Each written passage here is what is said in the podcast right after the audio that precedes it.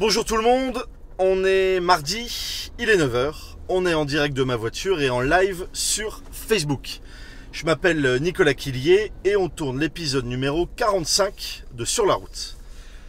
Mon invité ce matin est encore une fois une personnalité inspirante, euh, c'est Alexandre Koutso. Alexandre Koutso, il va euh, nous expliquer comment il a réussi en quelques années à euh, vivre euh, de sa passion, la musique, non pas en jouant des instruments ou en créant un groupe, mais en partageant ses expériences et son, son, ses connaissances de manière très pédagogique, puisqu'il a recréé une école de musique euh, en ligne. Il va nous expliquer comment il a fait ça, comment il a allié euh, sa passion et euh, bah, son travail, comment il a créé son, son emploi, son business. Euh, et on va discuter avec lui notamment aussi de cette façon de créer du business différemment.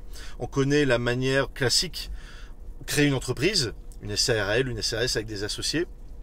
Lui, il a décidé de faire autrement, de créer sa propre, sa, sa propre entreprise, non pas en, au- en auto-entrepreneur, mais à son service. Et il va nous expliquer comment il a fait tout ça, notamment avec son blog, voilà, sur la, sur la musique, euh, composer euh, samusique.fr. À la fin de l'émission, euh, comme d'habitude, question de l'invité. Il répondra à la question de l'invité de la semaine dernière et il posera une question à mon invité euh, de la semaine prochaine. Et on accueille tout de suite euh, donc mon invité, Alexandre Koutso.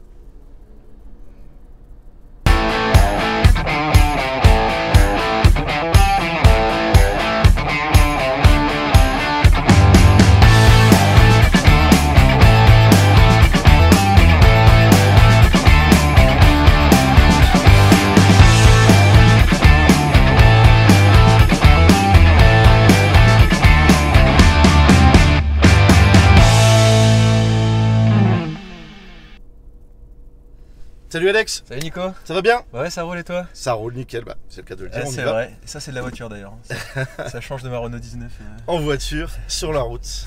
Épisode 45. Ouais, c'est un est chiffre. dans la deuxième saison. Euh, merci d'avoir accepté mon invitation. Bah, merci de m'avoir invité Ça me fait très plaisir. Euh, Est-ce que tu peux te présenter pour celles et ceux qui ne te connaissent pas encore? Ouais, qui euh, bah, je m'appelle Alex Koutso, je viens tout juste d'avoir 27 ans. Et euh, mon métier aujourd'hui, donc le titre officiel c'est infopreneur. Mais pour expliquer un peu ce que je fais, je dis plutôt que je suis euh, blogueur professionnel. Ouais. Donc j'ai un blog qui s'appelle euh, composersamusique.fr ouais. et euh, j'écris des articles. Je l'ai bien dit cette fois-ci puisque je m'étais trompé la semaine dernière. Ouais, Donc c'est bien composer sa musique avec des tirets.fr. tout à fait, c'est Super. exactement ça. Enfin dans Google, composer sa musique. Ouais, donc c'est ça, le premier. exactement. Composer musique aussi, ça marche. Et donc, euh, bah ouais, j'ai ce blog-là. J'écris des articles qui sont en rapport avec la composition musicale. Ouais. Et comme la composition musicale, c'est un domaine vaste, j'écris sur, des- j'écris des articles qui touchent pas mal de domaines. Donc, notamment le solfège, c'est Ouais. la théorie de la musique, euh, la composition à proprement parler, ce qu'on appelle le songwriting dans le jargon, c'est-à-dire comment trouver une belle mélodie, des paroles, des trucs comme ça le versant euh, musique assistée par ordinateur, parce qu'aujourd'hui c'est obligatoire, et enfin euh, le versant mixage, donc traitement du son. Donc voilà, ces quatre composantes-là, c'est ce qui fait partie de la composition musicale. Et moi, mon but, c'est de les rendre les plus euh, accessibles possibles, d'expliquer ça à travers mes articles pour que bah, tout le monde puisse accéder plus facilement à la musique et à ces connaissances-là. La musique, c'était pour toi et ça l'est toujours une passion. Ouais, tout Donc tu as fait. euh, de ta passion ton métier. Oui. Euh, c'est souvent risqué. On explique, beaucoup d'invités qui ont expliqué que les, leur passion, ils veulent les garder sur le côté, que ça soit pas un métier justement pour éviter, je dirais que ça ne devienne plus une passion, Mhm, mais que plutôt ils essayent de faire leur métier, de leur métier une passion. mhm. Donc euh, l'inverse, toi tu as réussi à vivre avec ça, très Ouais. bien, de faire euh, de ta passion ton métier. Ouais, exactement, c'est ça. Bah, comme tu dis, je fais de la musique depuis euh, tout tout petit. J'ai commencé Ouais. à, à 4 ans, mon apprentissage musical. Donc c'est mes parents hein, qui m'ont inscrit. euh, alors D'abord, ça a commencé avec un ami de la famille qui est compositeur et qui est euh, assez connu dans le milieu. Ensuite, bah, j'ai fait toutes mes, toutes mes études euh, classiques. J'ai Ouais. fait ça euh, bah, pendant 15 ans. Donc, euh, Donc en gros, comme beaucoup de petits-enfants euh, en France, on s'inscrit au solfège. Quoi. Les, exactement. les parents décident de dire, allez, tu vas faire de la musique, tu t'inscris au solfège, c'est parti. On est hyper content d'y aller le mercredi après-midi au lieu de jouer au foot avec les potes. Ouais, T'es ironique en disant ça. Tout à fait. Donc là, parcours scolaire musical en tout cas très très classique. Et j'ai terminé ça à peu près au lycée, donc j'ai vraiment fait tout le cursus avec euh, à la fin le, le diplôme de fin d'études, euh, la médaille. Médaille donc au conservatoire. Euh, ouais, ouais, ouais. Ah oui, donc c'est quand même un parcours classique, mais t'es allé jusqu'au bout de ce parcours. Oui, c'est ça. Parce que moi j'ai fait 7 ans de solfège, mais je suis arrêté, me suis arrêté euh, avec rien du tout. C'est beaucoup de personnes.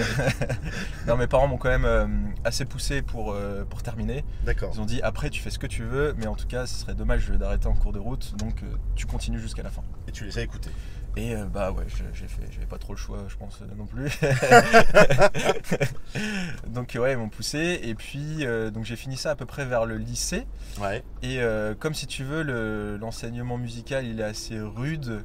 J'avais pas forcément l'envie de refaire de la musique tout de suite. D'accord. Et pendant quelques temps, j'ai pas du tout touché à un instrument. Donc ça- en fait, ça t'a ça t'a dégoûté quoi.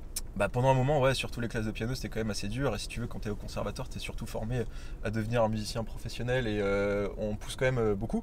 Ah oui. Le, le plaisir, c'est en second plan quoi. Oui, euh, bah f- ça, ça dépend, mais il y a quand même une, une énorme part de travail.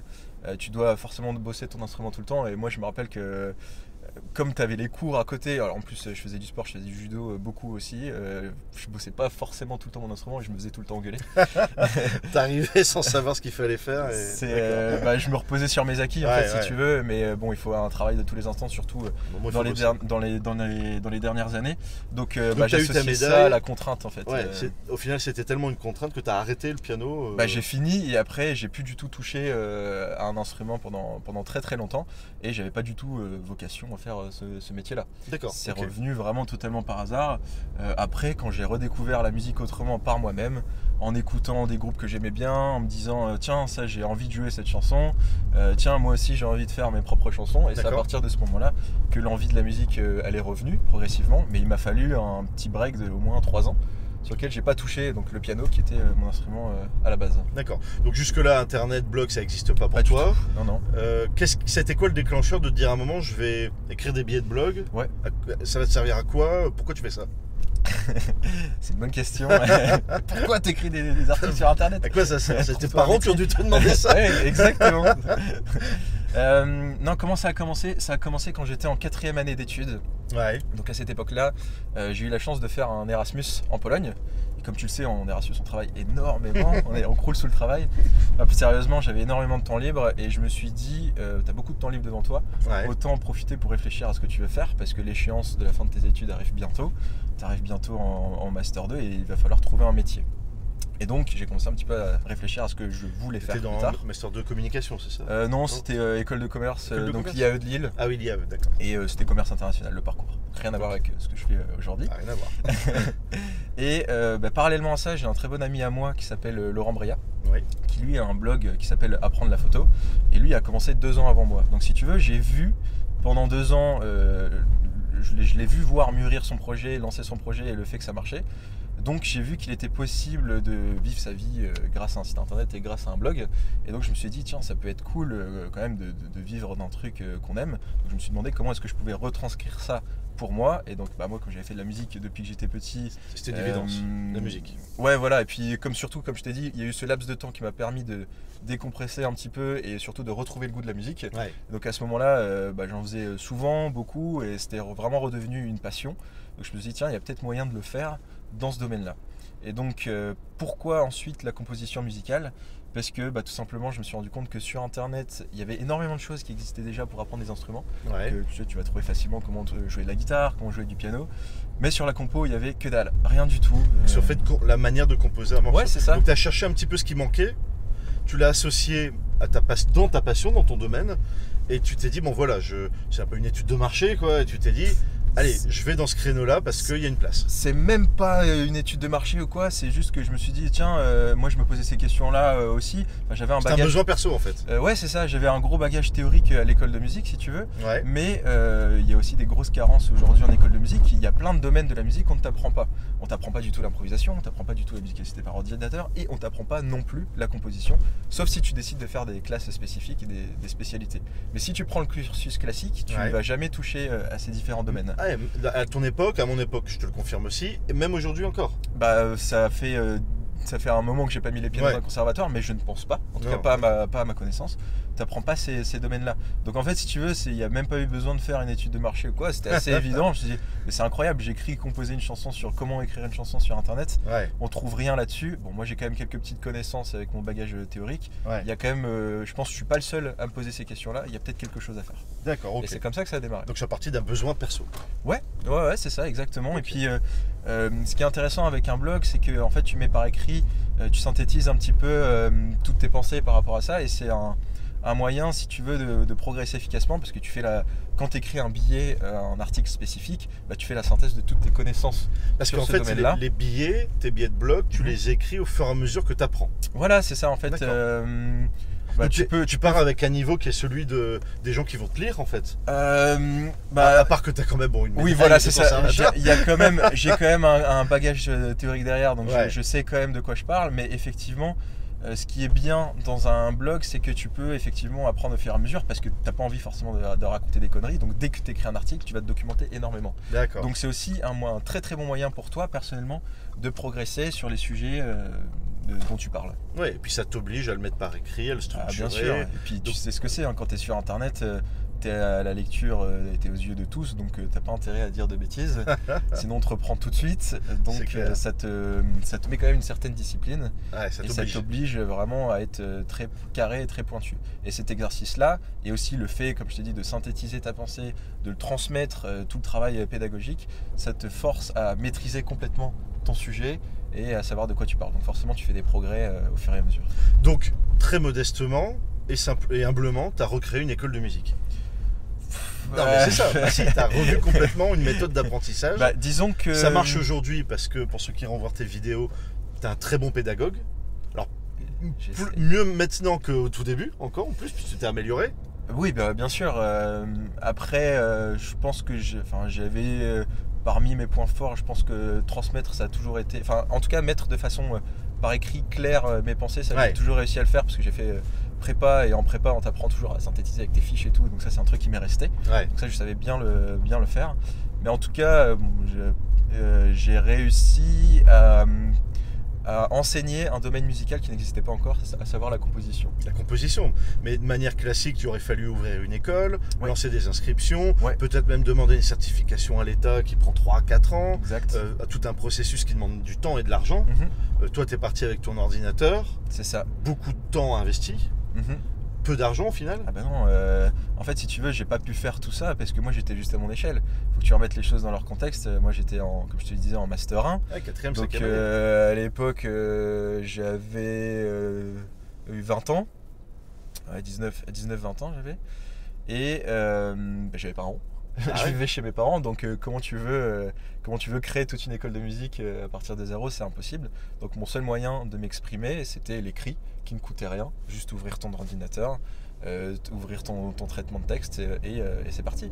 Et en fait, c'est parti de là. Et puis j'avais pas non plus euh, la volonté de faire une école de musique classique parce que justement, à mon échelle, je trouvais que c'était un peu désuet ce que, ce que tu apprends aujourd'hui en école de musique et qu'il y avait une autre manière de faire, une autre manière d'apprendre et notamment la formation en ligne qui est beaucoup plus intéressante et qui est en pleine expansion aujourd'hui. Aujourd'hui, tu as combien d'étudiants, on peut appeler ça des étudiants, qui te suivent, qui suivent tes cours Alors en fait, il y a le versant du blog donc euh, qui lui est mes articles gratuits, Ouais. donc euh, qui lui continuera à être toujours gratuit et donc euh, ce ne sont pas mes clients mais c'est ce qui me permet moi de me faire connaître. Ouais. Donc c'est la base euh, du truc. Donc sur Composer sa musique, j'ai plusieurs je dois avoir un million de visiteurs par an à peu près. D'accord, ok.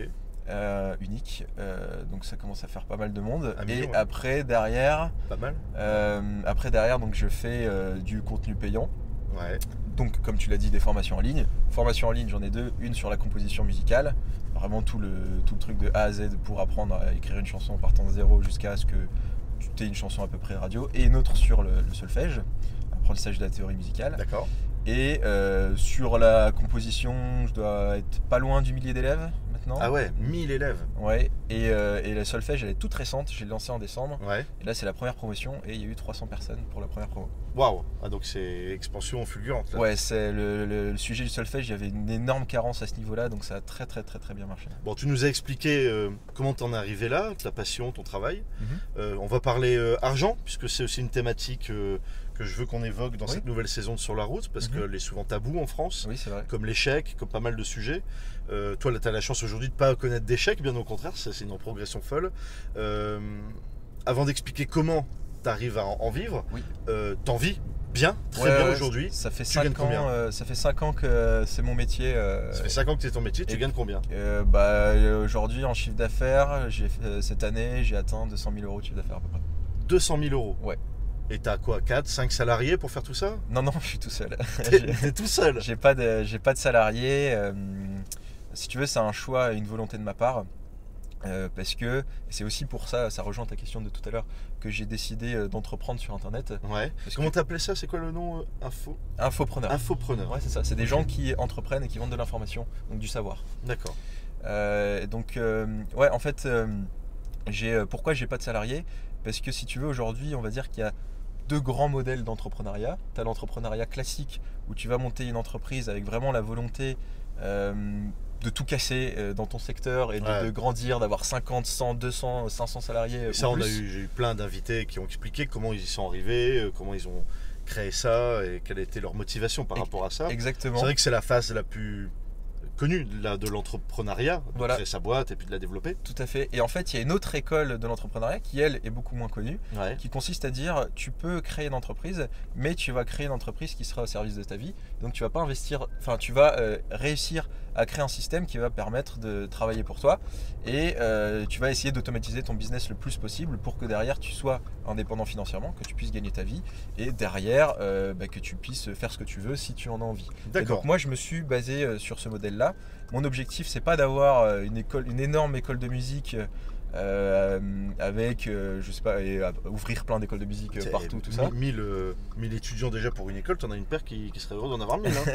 Ouais, mais ça- ce que je voulais dire c'est que je voulais pas avoir d'école de, de musique physique. Physique, ouais, Ouais. voilà. Et puis je voulais pas avoir vraiment le, tu vois le gros empire et tout. Je voulais faire un truc bien qui a vraiment un impact dans le domaine. Mais euh, je voulais, euh, enfin ma priorité, ça dépend de chacun. Ma priorité à moi c'est ma liberté. Et euh, le plus important pour moi c'était ça. Ce que je voulais en priorité c'était de réussir à créer, bah voilà, comme je te disais, une entreprise qui puisse tourner bien toute seule et derrière me laisser le temps de faire un petit peu ce que Donc je la veux, de liberté, voyager, voilà, de dire, euh, Je continue, j'arrête et j'ai quand même des revenus qui, qui, qui tombent. tout à fait. Mais ça, c'est 5 ans de boulot. Alors, c'est ça. En fait, ce qu'on dit, euh, quand, quand euh, j'explique un petit peu ça, souvent les gens ils font un petit peu un amalgame et ils se disent, euh, ils se disent ah bah il travaille pas en fait, et il y a le truc qui travaille pour lui. Mais non, en fait, ce que je veux expliquer, c'est que c'est juste une philosophie d'une entreprise qui te permet d'avoir le choix, si tu en as envie, de ne pas travailler, d'avoir ta liberté financière. Mais derrière, euh, moi je travaille 70 heures par semaine. 70 heures. Bah, mais c'est un choix que, je, que- je fais. euh, voilà. Je travaille énormément. Et en Mais- plus, tu crées du contenu euh, de valeur, c'est-à-dire que tu, tu y mets tes valeurs et surtout ça, c'est de la, ce, qu'on a- ce que j'appelle moi de la création de valeur, puisque Mhm. tu vas aider des gens à apporter du, de l'information qui leur permet d'évoluer dans un domaine, une passion, là la musique, ça pourrait être l'art, ça pourrait être la photo pour Laurent par exemple, qu'on Tout qu'on salue. hein. Euh, c'est voilà, c'est plein de sujets. On en parlait en préparant l'émission, c'est un sujet moi aussi qui m'intéresse, c'est aussi Mhm. pour ça que je, je voulais t'in- t'inviter pour que tu en parles, que tu expliques comment tu as, réalisé ça. Parce qu'on trouve sur Internet énormément de personnes qui font de l'infoprenariat, qui, qui vendent du contenu. Euh, souvent, c'est sous forme d'un PDF à, à télécharger ou, à, ou à acheter. Et, et- et- et souvent, la thématique, ce sont des gens qui vont t'expliquer euh, comment devenir riche. Mhm. C'est souvent ça, hein, la, la thématique. Et, euh, et là, bon, je prends pas souvent parti dans mes vidéos. J'ai souvent parlé, surtout parlé mes, mes invités. Mais là, moi, c'est un, là, c'est un avis personnel. Attention à ces modèles-là, où il y a quand même une paire d'arnaqueurs derrière. Il y a une paire de ce qu'on appelle des margoulins du web, euh, qui ne sont là que pour faire du fric. Alors, on me dira, c'est, on a le droit aussi de le faire, ok On peut faire du fric. Moi, j'estime que l'entrepreneuriat, il est bon aussi quand il a des valeurs. Bien sûr. Voilà. Et, et c'est pour ça que c'est important que tu expliques comment tu le fais, parce que tes valeurs sont saines.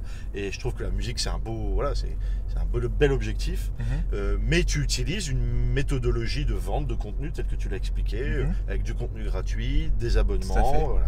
Alors en fait, il faut, il faut aussi faire attention parce que je suis d'accord avec toi, hein, ça, ça existe. euh, ça, ça- ça existe sur internet des gens qui, qui abusent de la confiance comme dans tout n'importe quel secteur mais il faut faire euh.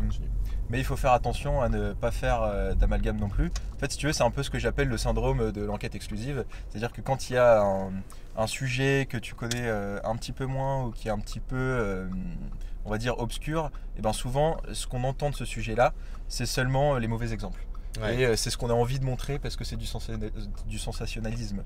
Donc c'est ces gens-là qui arnaquent sur le web qui vont faire le plus de bruit. Et du coup, bah, derrière, nous, on va souffrir de cette image négative. Mais euh, donc ça existe, il faut y faire attention, et, et, euh, effectivement.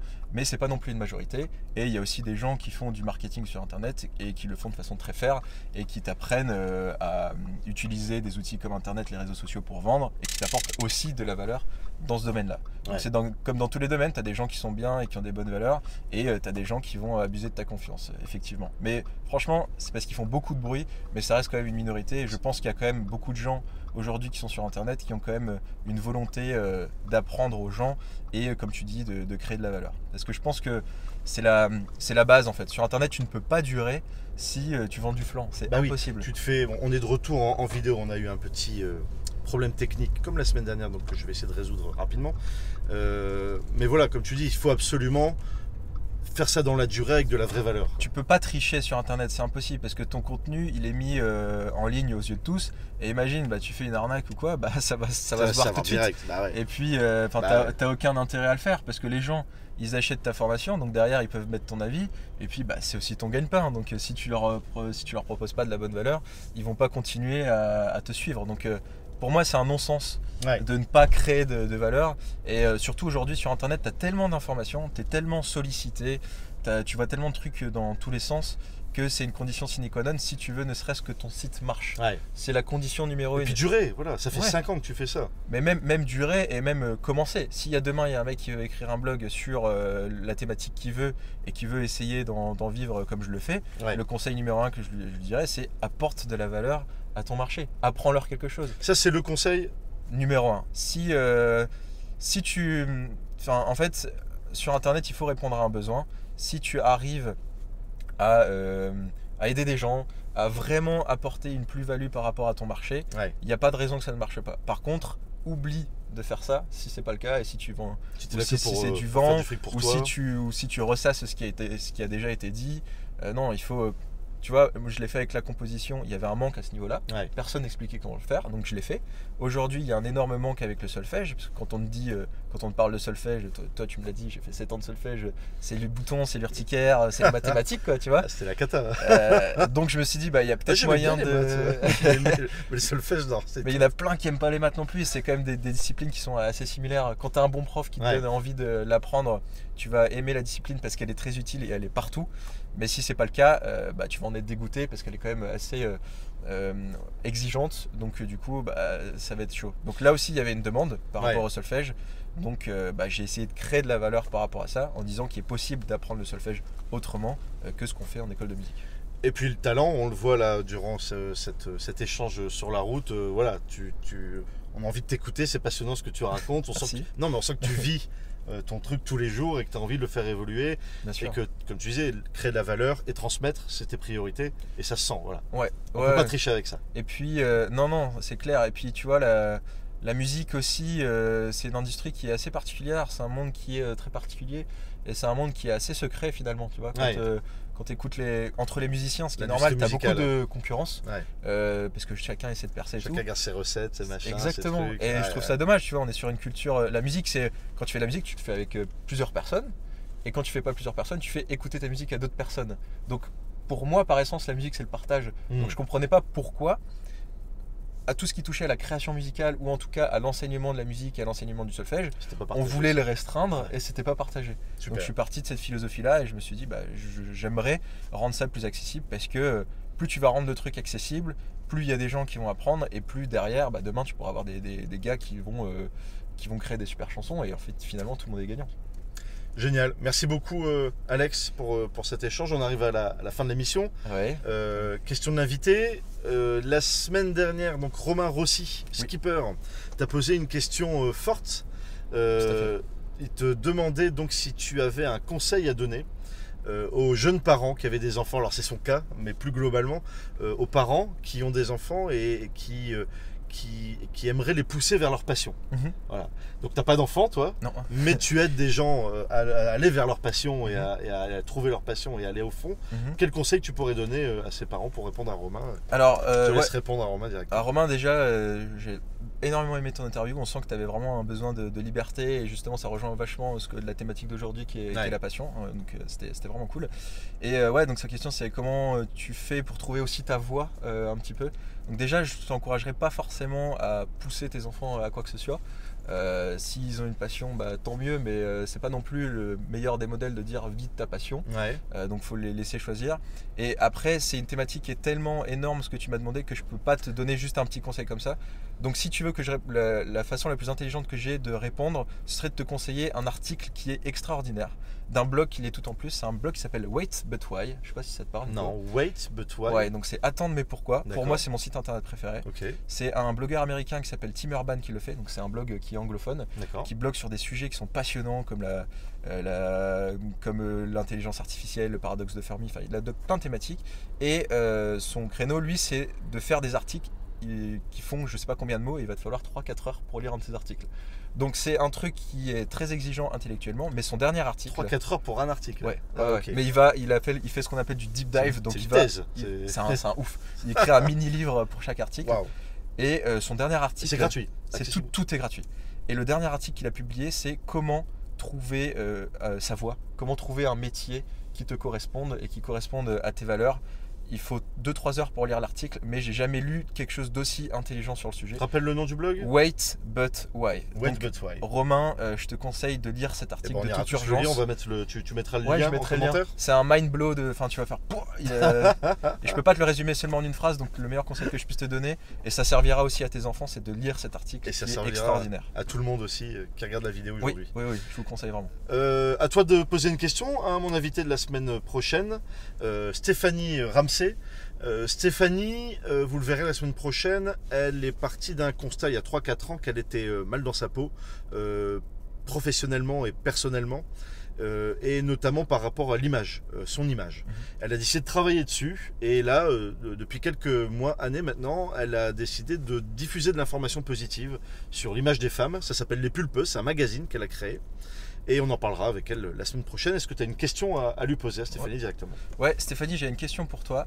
Euh, donc, euh, c'est euh, dans ta thématique, tu essaies de, de- de- de faire en sorte que les gens acceptent le- leur image. Mais c'est quelque chose qui est quand même assez difficile quand aujourd'hui on est, on est mal dans sa peau. Même si on reçoit un conseil de l'extérieur, souvent c'est quelque chose qui est assez généraliste parce que quand tu vas mal, euh, on peut pas dire faut que tu ailles bien pour que ça marche. Donc j'avais une question très simple. Euh, est-ce que tu as trois conseils très simples et très concrets à donner aux gens qui aujourd'hui euh, se pas trois conseils mais trois actions concrètes qu'ils pourraient faire si aujourd'hui ils se sentent mal dans, dans leur peau et qu'ils ont envie d'aller mieux? Comment tu euh, voilà quelles sont les choses qu'ils peuvent faire dès aujourd'hui Euh, trois trucs très simples à faire pour qu'ils puissent commencer à aller mieux Top, c'est tr- très pragmatique et très pratique. pragmatique exactement Tu vas la faire bosser un petit peu pour la semaine prochaine. Trois conseils voilà pour se sentir mieux. pratique parce qu'en final euh, souvent dans ces on a des conseils généralistes et moi je veux connaître des actions concrètes si on est jamais si on est dans ce cas et si quelqu'un voilà veut commencer à aller mieux qu'est-ce qu'il peut faire tous les jours? Trois Et- trucs très simples pour que ça marche Et tu as raison parce que pour entreprendre positivement dans tous les domaines possibles, il faut être bien aussi, euh, personnellement. Et, euh, et c'est un point très important. Mm. Merci Alex Bah, merci, pour, euh, pour cet échange, cette route. invité merci Je te souhaite une bonne journée. Je te laisse sortir de, de la voiture. on était bien dedans c'est On était bien dedans, c'est confortable. carrément Et à très vite à très vite Nico merci sur, sur ton site, donc composer sa musique.fr. .fr tout à fait Salut Alexandre. ciao Nico Bye. bye Et voilà, c'était Alexandre Koutso, euh, composer sa musique.fr. Euh, il, euh, voilà, il a pour objectif de recréer complètement cette école de musique euh, qui pour lui est désuète aujourd'hui dans la méthode d'apprentissage avec une nouvelle méthode, sa méthode. Et voilà, il diffuse tous ses conseils sur son, sur son blog et son site que je ne peux que vous inviter à aller voir si la musique est une thématique qui vous intéresse. Vous allez voir, c'est passionnant et vous l'avez vu pendant 20 minutes, 25 minutes avec moi. Quand il parle, on l'écoute et c'est très très intéressant de l'entendre parler de sa passion. Euh, il nous a parlé aussi de ce- cet autre modèle d'entrepreneuriat, donc l'infoprenariat, euh, blogueur, hein, blogueur euh, en, en réussissant à en vivre. Euh, passionnant encore une fois, comme je vous l'ai expliqué, bah, voilà, c'est une thématique moi qui me qui m'interpelle aussi. Attention à ce qui existe sur Internet, tout n'a pas la même valeur. Euh, Faites-vous vo- vo- votre avis et surtout regardez les avis des autres sur la qualité euh, de ce qu'on vous donne à, consommer ou à manger. Euh, voilà, faut vérifier. Et lui, là, il y a mis ses valeurs, il y a mis euh, euh, ses compétences dans, son blog et dans le contenu qu'il crée. Et forcément, bah, y a, voilà, là, ça marche. Il n'y a, pas, a pas 36 façons de réussir. Ça fait 5 ans qu'il le fait, ça cartonne. Et ça va encore continuer de cartonner parce qu'il le fait bien et il le fait avec l'envie de transmettre. Et encore une fois, ça se sent. Voilà, euh, la semaine prochaine, euh, Stéphanie Ramsey, mon invitée, et donc comme je disais, on va parler euh, avec elle de son magazine Les Pulpeuses, de pourquoi elle a voulu lancer ça, pourquoi elle s'est lancée elle-même, et tout le travail qu'elle a fait sur elle, sur l'acceptation de, soi et sur le bien-être personnel. Voilà, ça va être une thématique plus large la semaine prochaine autour du bien-être et de l'image de soi. Bonne semaine à vous. On se retrouve euh, mardi à 9h, comme tous les mardis à 9h, pour le prochain épisode de Sur la route. Ça sera le numéro 55 avec Stéphanie. D'ici là, bah, entreprenez, bougez-vous, prenez des risques, comme d'habitude, comme toutes les semaines. Et à mardi 9h. Salut